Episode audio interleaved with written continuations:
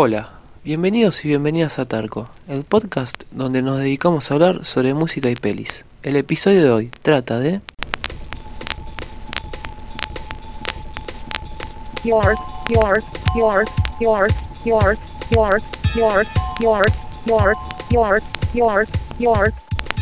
Hola, acá estamos una vez más en un capítulo de nuestro podcast. La verdad que en este capítulo no hay una intro así tan preparada como los otros capítulos porque se me ocurrió llegar de lleno con, con la artista en cuestión. El capítulo de hoy eh, va a tratar sobre Björk, que para los que no la conocen es una cantante islandesa que la verdad que no sé bien qué género ponerle porque cada vez que hace un laburo, algún disco nuevo es como que incursiona en otro género, le va agregando más data. Entonces pongámosles que es algo eh, alternativo mezclado con otras cosas, que quizás con, con pop o eh, géneros dance. Eh, etcétera. La verdad que en este capítulo se me ocurrió hablar sobre Bjork porque no tiene nada que ver con Bjork sobre lo que me hizo hacer este capítulo, pero hace unas semanas vi eh, el documental de los Beastie Boys y justo los Beastie Boys fue el primer capítulo que hice así para, para el podcast. Y la verdad que salió para el orto ese capítulo, salió re mal. Si bien creo que para hacer un primer capítulo está bastante bien, pero le faltaba mucho temas de edición, eh, eh, la música estaba muy mal sincronizada con el audio, entonces para darme como una segunda oportunidad así o una segunda chance, eh, dije, bueno, elijo otro artista que me guste, otra cantante o que me guste.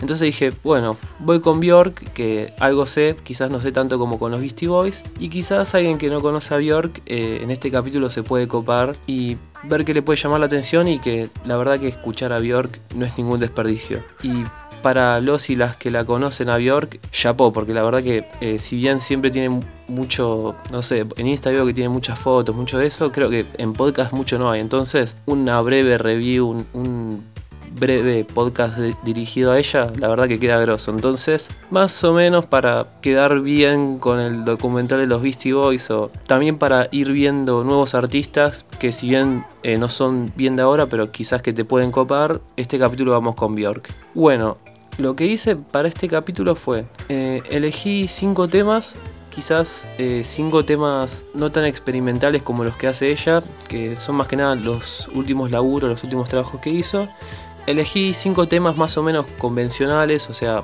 normalitos para lo que es Bjork, que la verdad que para otro artista no, no es nada normal porque siempre está ella un paso adelantado o, tiene muchísimo más data que los demás. Entonces, eh, normal no, no le puede quedar a Bjork, pero quizás temas que eh, sean fácil de entrar por la música y eso. Entonces elegí cinco temas de eh, distintos discos y más o menos para ver cómo iba evolucionando su carrera eh, iba evolucionando ella en la música.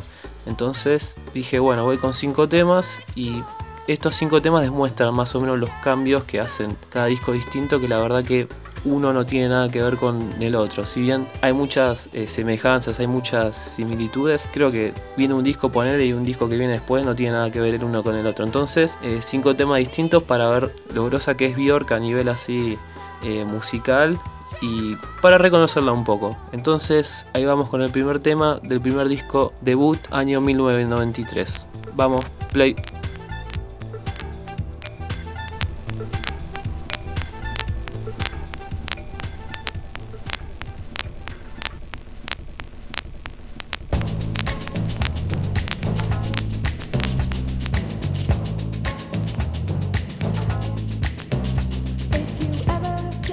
Bueno, Ahí ya arranqué con el primer tema de Björk, que es del disco justamente debut, que se llama Debut, que es del año 1993, que es el debut de ella como solista. Este tema que elegí, que se llama Human Behavior, es justo también el primer tema del primer disco solista. Entonces está buena la idea esa, porque es como, el primer tema es como que te muestra para dónde va el disco siempre. Es, si bien no, quizás no es tan importante, quizás no es tan hitero, siempre hay que tener en cuenta que el primer tema es como un poquito la impronta del disco. Entonces, este tema es como que deja muy bien parado a lo que es este disco debut y obviamente a lo que es Björk como solista y lo que venía haciendo hasta ese momento. Bueno, todo lo que estoy diciendo ahora es como para alguien que conoce a Bjork. Entonces, también este podcast es para los y las que no la conocen a Bjork. ¿Qué datos importantes hay que saber de Bjork? ¿O qué es lo que la hizo más o menos para por lo menos hacer un disco solista en el año 93 o ser tan grosa en la movida alternativa de los 90?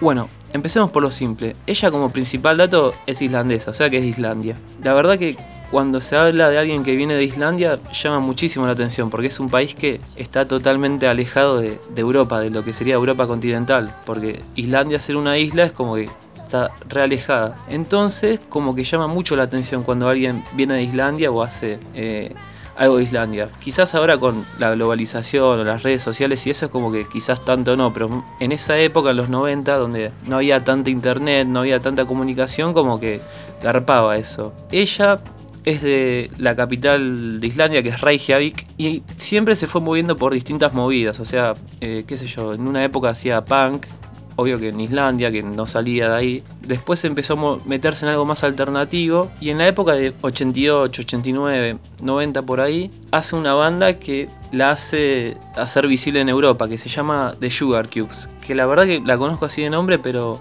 mucho no, no la escuché pero hizo que tenga buena repercusión. Entonces con esa banda se fue a, producir discos eh, a Inglaterra y ahí adquirió muchísima data de, lo que estaba pasando en Inglaterra en ese momento. Y en ese momento estaba saliendo una movida que se llama la movida Manchester, que es una movida que mezcla el dance con el rock y que en Inglaterra estaba agarpando muchísimo. Entonces ella estaba adquiriendo muchísima data ahí que después le iba a servir para este disco solista que, que es de debut y para este tema Human Behavior que la verdad que no tiene esa cosa tan alegre, sino tiene algo más oscuro, más alternativo. Frío también parece como que eh, está en un bosque, como en Islandia. El, el video está buenísimo, este tema. Creo que es en, un bosque así, y como que la percibe un oso gigante, pero, pero todo en animación. Y la verdad que ya con el primer tema es como que vamos viendo un montón de la impronta de, de Björk en lo que es el disco de debut y en lo que va a venir después. O sea,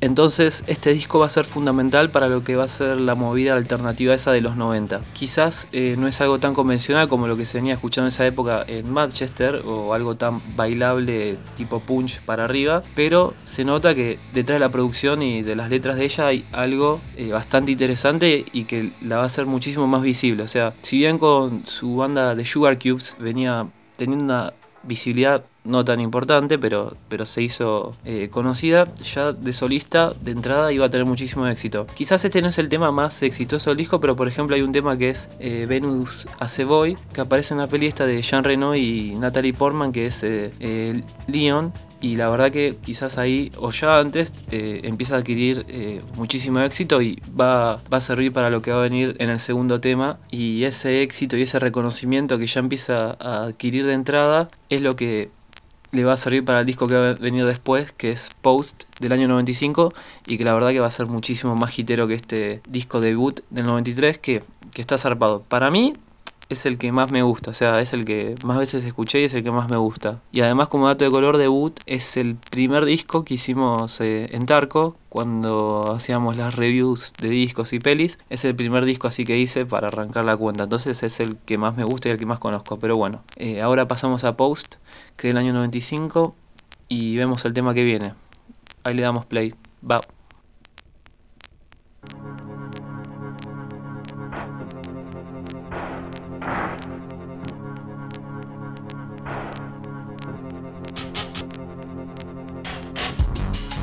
Bueno, ahí arranqué con el segundo tema de Björk, que sería del segundo disco Post del año 95. El tema que elegí, si bien este disco fue muy hitero, muy, tuvo muchísimo éxito, este tema no, creo que no es tan conocido. Pero si no conoces a Björk o si querés conocer, creo que este tema eh, redondea bien o demuestra bien lo que es este disco. El tema que elegí se llama Enjoy y tiene también esa vibra del disco anterior, del tema Human Behavior, que es así bien alternativo, tiene esa cosa bien, bien dance, esa cosa bien oscura, pero también en este disco no solo te vas a encontrar eh, algo que, si bien ahora no es tan moderno, pero para esa época era como muy adelantado, también te vas a encontrar una mezcla de géneros, porque no era solo dance, también había muchísimo jazz o muchísimo bebop, que para esa época era como eh, retroceder un montón de años atrás, pero la verdad que eh, a Björk le quedaba genial, porque como tiene una voz buenísima, ella podía incursionar en distintos géneros, en varios géneros, entonces eh, la voz de ella como que queda bien para todo. Pero elegí este tema pues como que siempre lo que vas a notar cuando escuches a Björk es un loop. Un loop es como que eh, la melodía, la música se va repitiendo. Entonces, eso está bueno porque nunca vas a notar así un cambio rotundo. O sea, si no te gustan los cambios y eso, Bjork te va a encantar porque siempre vas a encontrar que la música se va repitiendo. O sea, ella va cantando, pero la música vuelve.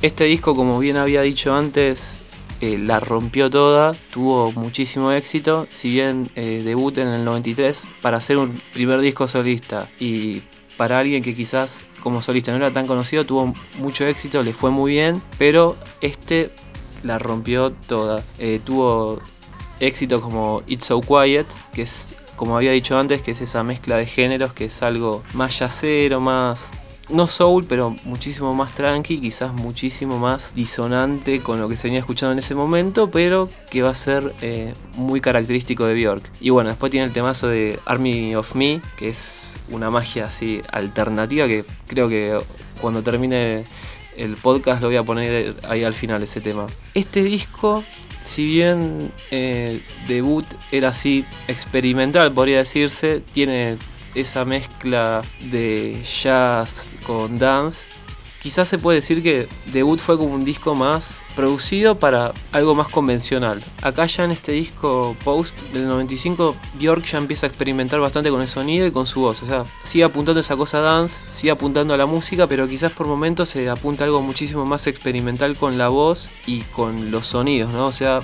se apunta algo más hipnótico, algo más minimal también, o sea, donde no haya tanta música presente y la verdad que esa cosa minimal, esa cosa de música no tan presente va a ser clave para el tercer disco que va a venir después, que es Homogenic o Homogenic del año 97, que la verdad que está bastante bueno. Para mí lo personal, yo ya conocía bastante debut del 93, como he dicho antes, entonces tuve que escuchar Post este del 95, que ya lo conocía, ya lo había escuchado dos o tres veces, pero fue como escucharlo de nuevo. Y la verdad que está zarpado, la verdad que está buenísimo. Pero este Homogenic yo no lo había escuchado nunca, entonces era como, bueno, para ver por dónde encaro, para ver por dónde voy, viste, cuando escuchas algo nuevo es como que y tenés que analizarlo, no puedes escuchar una vez y decir ya está. Tenés que escucharlo varias veces. Y con Homogenic del 97, que es el tercer disco de ella, me llamó muchísimo la atención este tema. Ahí va.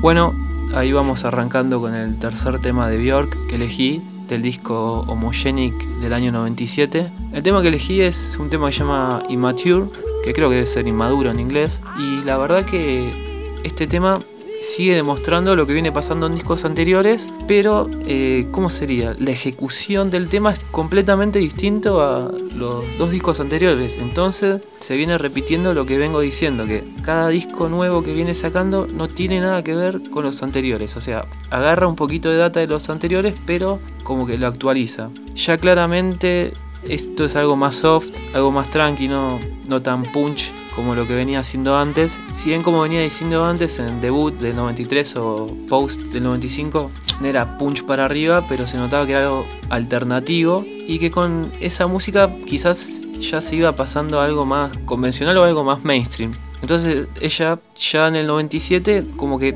patea el tablero y dice, bueno, pruebo con otras cosas. También hay que tener presente lo que le estaba pasando a ella, o sea, busca algo más, más soft, algo más tranqui, por una causa particular. Ella se va de donde vive, que creo que vivía en Londres, y se va a vivir a España.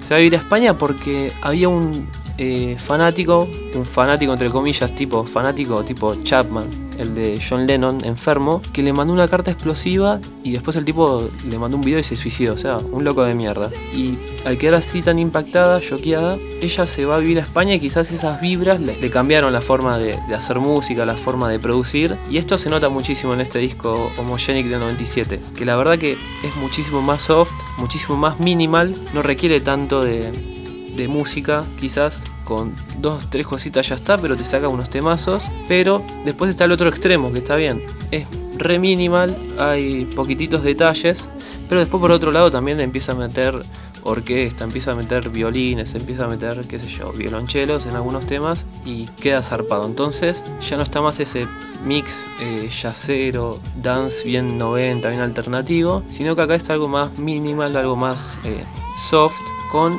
algo más de, orquesta. Que la verdad que eso de orquesta le va a servir muchísimo para lo que va a venir después en, en la carrera de ella. Entonces, este tema que elegí es como si, si no conoces a Bjork o si quieres arrancar y no sé, quieres arrancar por Homogenic del 97, tenés que. Yo creo que con este tema te, te va a llamar muchísimo la atención la carrera y quizás podés pasar otros discos para adelante o, o, más atrás. Y otra cosa que no me quería olvidar es que ya acá en Homogenic sí, eh, debut había cambiado de su banda para atrás, eh, de Sugar Cube. Ya había cambiado la impronta. Después sacan el 95 y ya había cambiado. Entonces es como, bueno, a ver, ¿qué pasa ahora? Y ya en el 97 cambia rotundamente, es como que ya se nota la, la madurez eh, musical de Björk como artista que le va a servir para, para, toda su carrera. Entonces, estos primeros tres discos es como que se nota una artista muy grosa que tiene muchísima capacidad para todo y en cada disco que, que viene pasando va tirando muchísima data más nueva y que la verdad que no deja de sorprender. O sea, te puede gustar, no te puede gustar, o sea, a mí hay discos que me gustan más que otros, pero siempre va tirando algo nuevo y va descubriendo algo nuevo.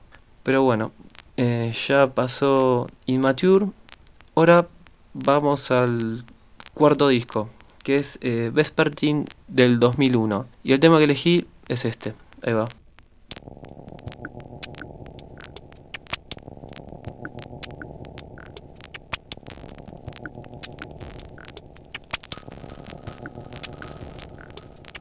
Bueno, ahí ya arranco con lo que sería el cuarto tema de Björk, que la verdad que este disco del 2001, o sea, entre el tercer disco y el cuarto disco se tomó cuatro años más o menos, que no es tanto, pero para lo que venía haciendo ella que como que cada dos años venía sacando un disco. ¿Qué fue lo que la hizo que parara un toque con la música? Bueno, en el año 2000 ella protagoniza una peli de, del director, creo que es danés o alemán, eh, perdón si le pifio, creo que es danés, del director eh, Lars von Trier, que es eh, Bailando en la Oscuridad. Entonces como que ya empezó, ya venía muy bien con la música, ya venía, la, venía, la verdad que venía rompiéndola bastante bien, con la música le venía yendo bastante bien, como ya venía diciendo con los tres discos anteriores, y decide ir incursionar o experimentar con el mundo de la actuación.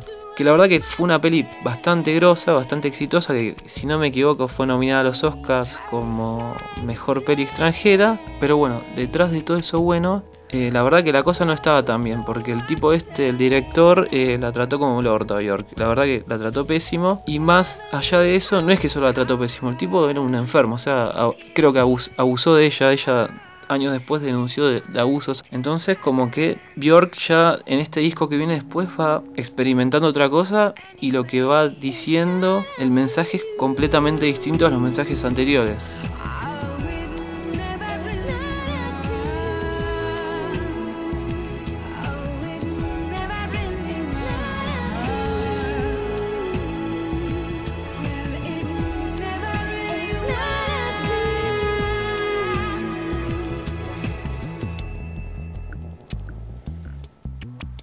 Como ya había dicho, en Homogenic se notaba algo más soft, algo más minimal, que no precisaba tanto de, instrumentos, que precisaba un poquito más de la, voz de ella. Y esto en Vespertine del 2001 se va notando mucho. La verdad que se sigue notando eso, pero un poquito más todavía. Sigue estando la presencia de, esos instrumentos de música clásica, como es el violín, como es el cello, como es eso. También se le da muchísimo más lugar a la voz de ella, que la verdad que como ya había dicho antes es muy grosa y quizás llega a tonos o, a escalas de la música que, que no llega a cualquiera y ella llega entonces como que ahí va experimentando.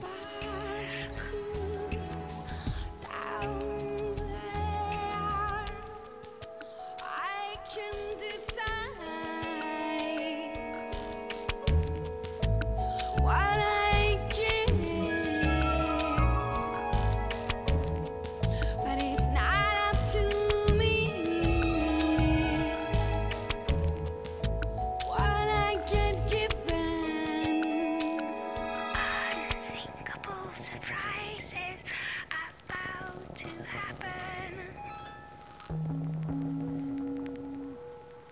Verdad que este tema que elegí es bastante lindo, así bastante soft, porque por lo que investigué se nota una vibra muchísimo más íntima, porque creo que ella estaba enamorada, no sé qué, entonces eso se nota ahí. Entonces como que en cada disco, si bien ella va innovando con otros géneros, con otras cosas, también eh, lo personal, lo, lo que va viviendo ella es como que, como en cualquier artista, va influyendo en la música.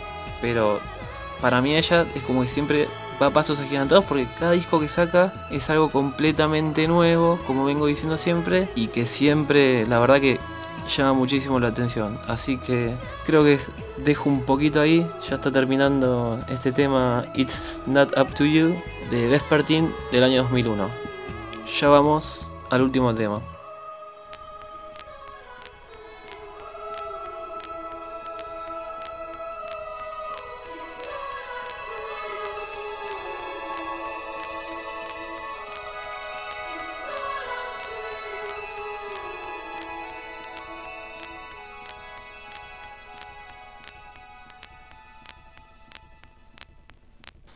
Bueno, y acá vamos cerrando con el último tema de Björk, que más que último tema eh, lo pongo como una sección de bonus track, pero importante, sea, no es un bonus track así nomás, porque a partir de este disco Médula, que es del 2004, empieza a ser algo muchísimo más experimental. O sea, si bien antes decía que, que cada disco que venía haciendo era algo completamente nuevo, acá se nota esa cosa de un cambio rotundo, que no tiene que ver ya nada con el disco anterior. Si bien en el tema anterior, It's Not Up to You, ya venía dándole más lugar a las voces y, y la música la dejaba de lado, acá en este disco Médula ya casi no hay instrumentos, o sea, es todo la experimentación de ella con la voz. Y la verdad que a mí mucho no me gusta, la verdad. Pero cuando un artista o un artista eh, le pinta un cambio rotundo y deja de importarle, no sé, eh, que se vendan los discos, que el prestigio, esa cosa que llama prestigio, que dicen, no, se vendió, la verdad que es muy groso cuando un artista dice, bueno, eh, me pinta ir para acá, la verdad que está buenísimo eso, porque le da muchísimo más atención a lo que es su obra que a los números o la estadística. Y esto en Médula se nota, y con este tema que estoy poniendo de fondo, Orbit Time, lo demuestra rotundamente. Así que, ¿qué podemos decir de la Bjork de ahora? Bueno, es algo como lo que vengo diciendo a partir de la etapa médula.